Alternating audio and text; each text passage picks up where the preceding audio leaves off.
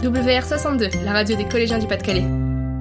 Chers auditeurs, aujourd'hui nous poussons les portes de la fabrique, le Fab Lab de Béthune, qui nous permet de créer toutes sortes d'objets. Avec Nabil et sa bande de copains, tout a commencé il y a 4 ans au Book Café, un café solidaire à Bruy. Aujourd'hui, la communauté du Fab Lab s'est bien agrandie en s'installant à Béthune et la fabrique a même reçu cette année le prix de l'attractivité.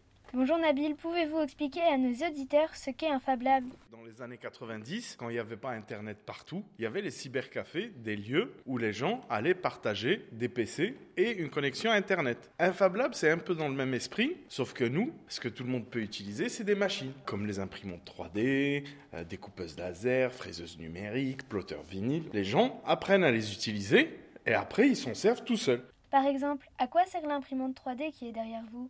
Ça peut servir à créer des objets qui n'existent pas dans le commerce. Ou alors aussi pour redonner une seconde vie à des objets. Par exemple, ici, vous avez un bouton de gazinière. Bah, le bouton de gazinière, en règle générale, quand on utilise souvent le four, bah, elle casse. Et eh ben, on peut la redessiner et la réimprimer. Diriez-vous donc qu'utiliser un Fab Lab est écologique? Le principe de partage de biens, déjà en soi, euh, ça a un aspect écologique. Au lieu que chacun ait sa machine, bah, on réduit le nombre de machines qui pouvaient exister sur le marché. Quelle est la machine la plus utilisée ici? La reine du Fab Lab, c'est la découpeuse laser, c'est pas l'imprimante 3D. C'est la machine qui sert le plus. On a des, designers qui viennent, ah, il y a des maquettistes, des étudiants en architecture. Euh, c'est vraiment très varié le type de projet qui est réalisé avec cette machine. 3 euros l'utilisation d'une machine, 5 euros le forfait journée. Avec des tarifs aussi attractifs, comment parvenez-vous à faire vivre le Fab Lab?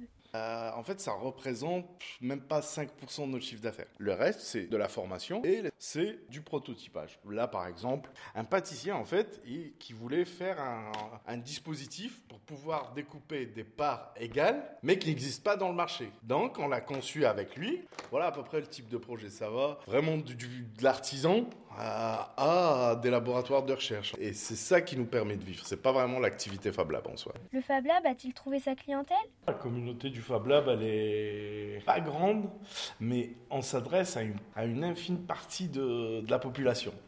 Quand j'avais écrit le projet en 2016, j'avais dit qu'on s'adressait à 5 personnes sur 1000. Pourquoi? Parce que ça demande une démarche proactive. Ça veut dire que les gens doivent faire une démarche d'apprendre et ensuite d'utiliser. Alors qu'on est plus dans une, habitude de consommation où je veux du prêt-à-porter tout de suite. Merci Nabil d'avoir répondu à nos questions et de nous avoir fait découvrir ce lieu. Les projets de la fabrique, accueillir toujours plus d'idées et d'innovations, et les nôtres de projets pourquoi pas un maître Yoda en imprimante 3D ou des lunettes d'Harry Potter en découpe laser? Alors qu'attendez-vous pour créer?